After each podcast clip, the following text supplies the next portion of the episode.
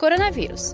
Infectologista Dr. Jean Gorstein fala quais cuidados devem ser tomados por cardíacos, hipertensos e diabéticos. A gente vai falar sobre aqueles grupos vulneráveis de risco de desenvolver formas graves do coronavírus.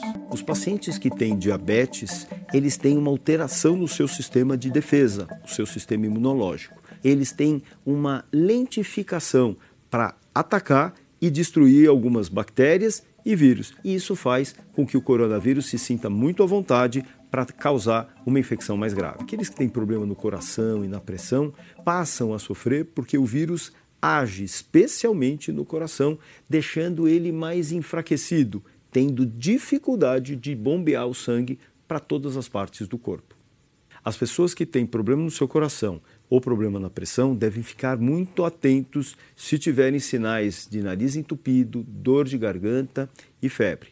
Caso evoluam com piora desses sintomas, febre que não baixa, desconforto para respirar, com falta de ar e ao mesmo tempo aparecimento de arroxeamento das unhas e lábios, devem procurar imediatamente uma unidade de saúde próxima. Esses grupos devem se proteger evitando circular em locais públicos, pelo menos nas próximas semanas, e devem evitar receber visitas ou compartilhar alimentos com as pessoas no seu entorno, mesmo dentro de casa. É muito importante para que todos os pacientes que tenham pressão alta, que tenham diabetes, controlem uh, as suas doenças de base, usando devidamente e corretamente as suas medicações e evitem estar circulando em público. Procurem se resguardar nas suas casas.